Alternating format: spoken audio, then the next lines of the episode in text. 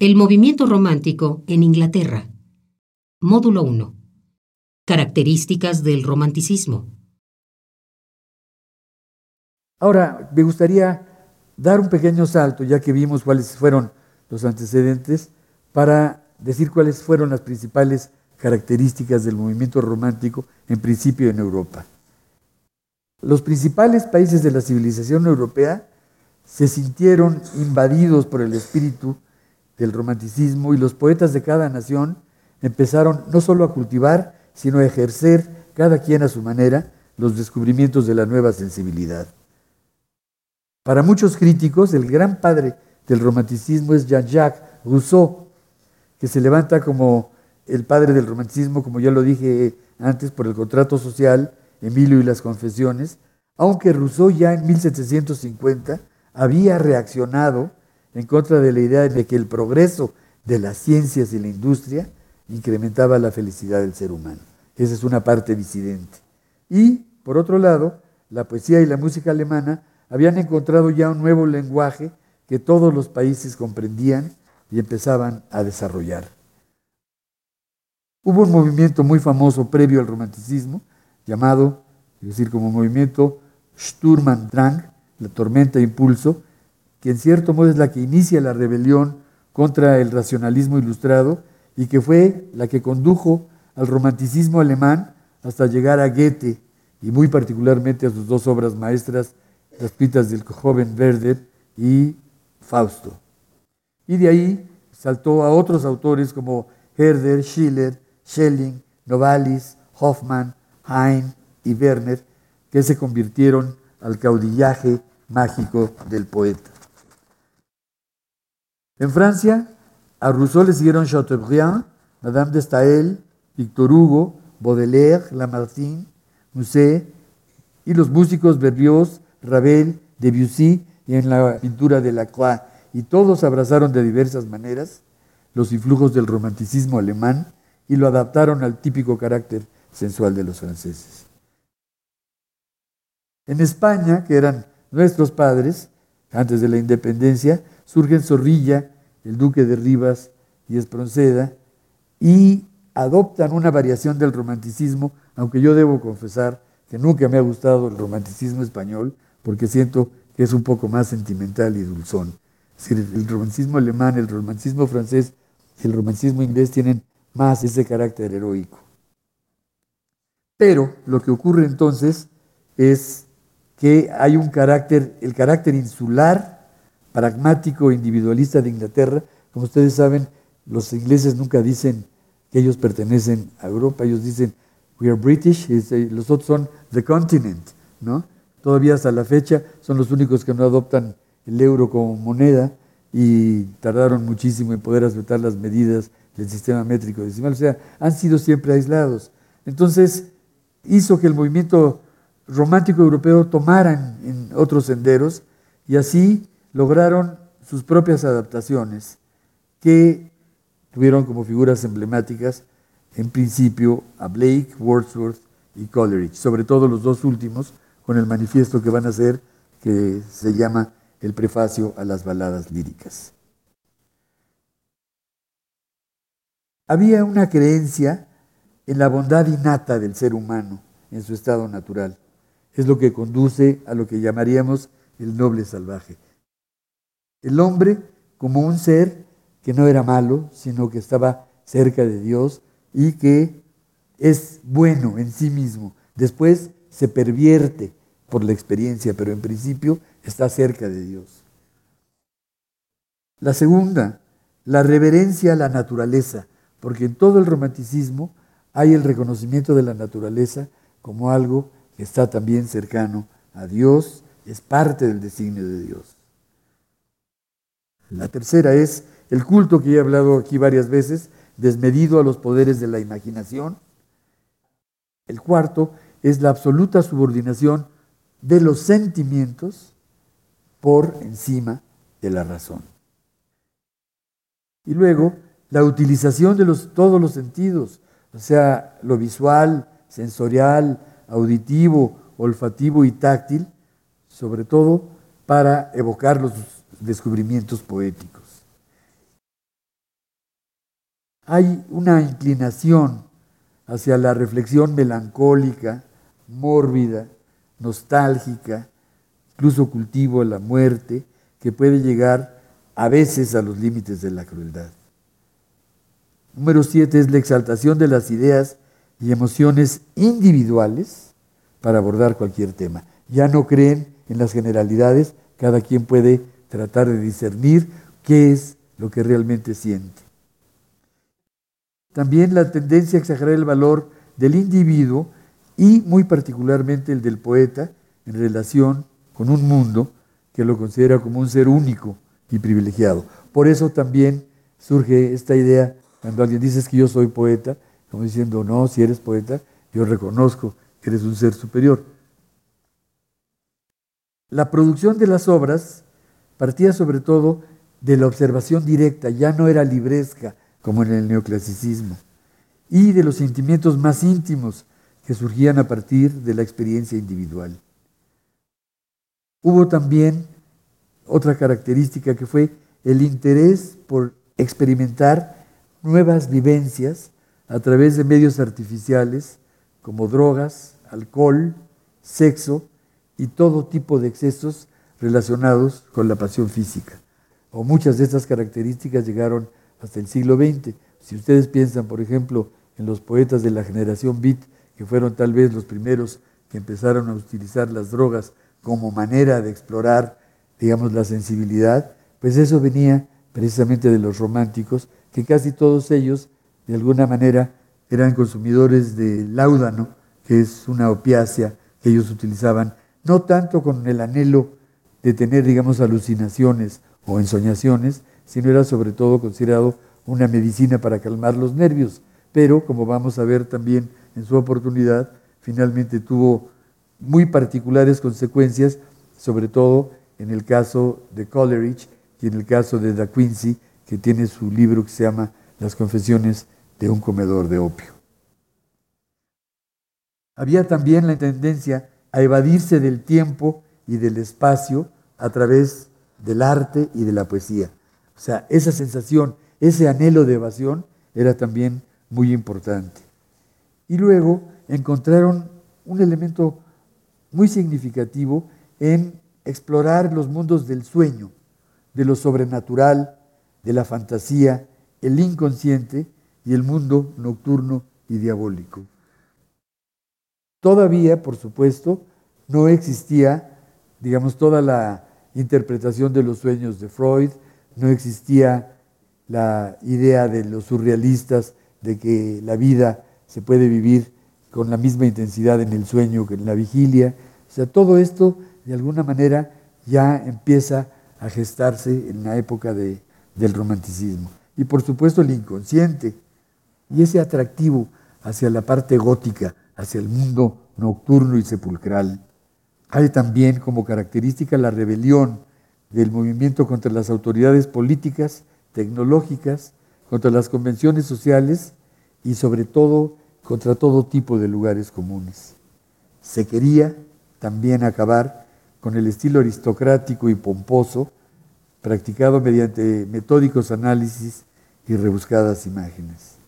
Y yo diría que lo que engloba todo finalmente es el ejercicio supremo de la libertad como un valor grande de la vida y del arte.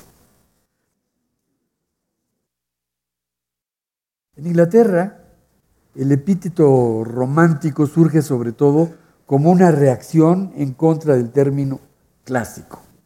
O sea, lo clásico, como también sucedió en el resto de Europa, consistía en darle forma a los sentimientos y pensamientos comunes que tenían verdades universales y trataban de representar una síntesis, un balance de fuerzas para ser aceptado por la comunidad.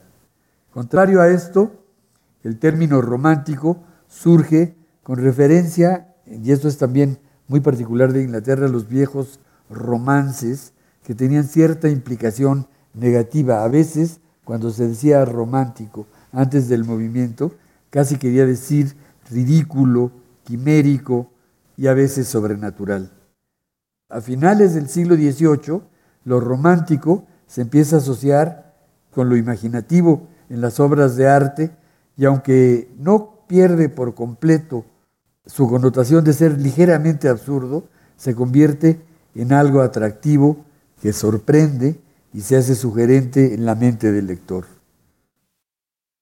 Rousseau utilizó, por ejemplo, la palabra romántico para implicar interesante, encantador, elusivo. Y la parte subjetiva le inyecta la sensibilidad romántica, un poco también de lo nostálgico y de lo mágico. En Inglaterra, el romanticismo y la palabra romántico se caracterizó sobre todo por la importancia que los poetas le adjudicaron una vez más al concepto de imaginación. Para los poetas del siglo XVIII, igual que en los eh, neoclásicos, la imaginación no desempeñaba el papel preponderante y así lo podemos observar en los dos grandes poetas previos al romanticismo, que son John Dryden y Alexander Pope. Para ellos, lo más importante eran las experiencias compartidas por todos los seres humanos. El poeta era más bien un intérprete que un creador. Estaba menos interesado el poeta neoclásico en descubrir los misterios de la vida que en señalar las semejanzas entre los seres humanos. Y le parecía que su misión era estar tan cerca de la verdad como fuera posible. Para Poe, por ejemplo, opinaba que el tema más propicio para la humanidad era el estudio del hombre así, en general. En cambio, para los románticos, ya decía, la imaginación resulta tan importante que sin ella la poesía les parecía prácticamente imposible. La creencia en la imaginación estaba asociada también con el carácter absolutamente único e individual del poeta. Y para los románticos estaban convencidos de que su obligación era crear mundos imaginarios al margen de que fueran falsos, exagerados o verdaderos. Deseaban abandonar lo convencional de la vida para tratar sus aventuras del espíritu, logradas sobre todo a través de la inspiración, de la observación y de la imaginación. Para los románticos, el estudio más propicio del hombre no era el hombre en general, sino el poeta mismo. Y todos ellos creían que la personalidad individual era la gloria del universo y que la mejor creación estaba por encima de la evolución porque era necesariamente más personal. Se consideraba a sí mismo, sobre todo, como un autobiógrafo que encontraba inspiración en el mundo interior más que en el exterior y que podía remontarse a la infancia o entrar en lo que se llama una comunión panteística, una comunión con la naturaleza, para poder escribir sus poemas. Romántico también fue el término utilizado para describir escenas y paisajes que reflejaban la belleza del mundo y el amor a los aspectos sublimes, incontrolables, melancólicos, propios de la naturaleza. El movimiento romántico en Inglaterra podría definirse entonces como la revolución estética que esgrimía las virtudes de la imaginación, la inspiración y la emoción y que se inicia en el siglo XVIII, simbólicamente en 1782, cuando William Blake tiene 25 años y que culmina en 1821, año en el que muere el poeta John Keats y en el que México curiosamente logra su independencia. También se puede afirmar que el romanticismo corresponde casi en términos exactos al reinado de George III, de Jorge III. Ahora, vale la pena hacer notar que a pesar de esta reacción en contra del neoclasicismo, en Inglaterra de pronto se fueron gestando poco a poco, antes de que apareciera el término romántico, algunos productos, algunos poetas que empezaban a explorar por otros lados diferentes. Es interesante notar que durante el siglo XVIII, luego de Dryden y Pope, estos poetas empezaron de pronto a admirar un cierto tipo de paisaje desordenado que iba contra los diseños geométricos de los jardines del neoclasicismo, por ejemplo, que como los jardines de Versalles. Esto es muy particular de Inglaterra por los espacios abiertos y salvajes, por las ruinas devastadas por la naturaleza, por los antiguos cementerios, las viejas abadías, los castillos medievales. Y esto se reflejó en descubrir los placeres de la imaginación de una manera diferente de apreciar la naturaleza, porque ya iban preludiando el tipo de romanticismo que iban a explorar años después Wordsworth y Coleridge. Algunos de estos poetas son prácticamente desconocidos, digamos, porque los dos grandes poetas del siglo XVIII son Dryden y Pope, y a lo mejor está el doctor Johnson, pero estos otros poetas eran oscuros poetas. Uno de ellos, que escribió un poema muy bello, que se llama Elegy Written in a Churchyard, o sea, elegía escrita en un cementerio de, de iglesia, que corresponde a Thomas Gray, que es un poeta meditativo que tiene como escenario precisamente esto que les decía yo, les gustaba de pronto visitar ruinas, visitar viejos lugares, y este es un cementerio. El poeta empieza a ver el cementerio, empieza a ver las lápidas, él conoce el, pueblo, el lugar, aunque es un pueblo pequeño, y envuelto en un ambiente melancólico, empieza a evocar los sentimientos encontrados que le produce ver las tumbas y el lugar donde descansan pues la gente que ha formado el pueblo, esa gente en principio insignificante, gente que no tuvo mayor destino, pero que finalmente lucharon y trabajaron, vivieron y murieron en ese pueblo. Y él es esa evocación que hace el poeta, lo que hace que este poema que se llama Elegía, escrita, como les digo, en un cementerio, se convierte en un antecedente importante de la poesía pre-romántica. El poema culmina con un epitafio al final, en donde el poeta hace una reflexión sobre, se ha interpretado de dos maneras, un amigo del poeta, o sea, que lee el epitafio, lo comenta, o muchos otros críticos piensan que es una, un epitafio que escribe el poeta mismo sobre su muerte futura. Después hay otros escritores como George Crabbe y William Cooper que entran por otros caminos, pero que también empiezan a explorar sobre todo poesías narrativas, poesías, sobre todo en el caso de Cooper, que tenía un poquito de problemas de equilibrio mental y que empieza a escribir, por ejemplo, tiene un poema que se llama Lines Written During a Period of Insanity, líneas escritas sobre un periodo de locura. Pero creo que la parte más interesante de estos dos escritores, George Crabbe y William Cooper, es lo que en inglés se llama whimsicality, o sea, es como el humor, un, tipo de humor muy diferente al neoclásico, que es un humor socarrón, lo que los ingleses le llaman dry humor, o sea, humor seco, lleno de ironía, donde el personaje no se ríe de lo que está diciendo, sino más bien de pronto cuando uno los lee, dice uno está diciendo esto en serio o no lo está diciendo en serio el autor. O sea, es un poco caprichoso, burlón. Y son ellos, los dos, Cooper y Crabbe, empiezan a explorar, como les digo, temas como por ejemplo la vida en una de las villages, en uno de los pueblitos de Inglaterra, o las primeras apreciaciones de la naturaleza.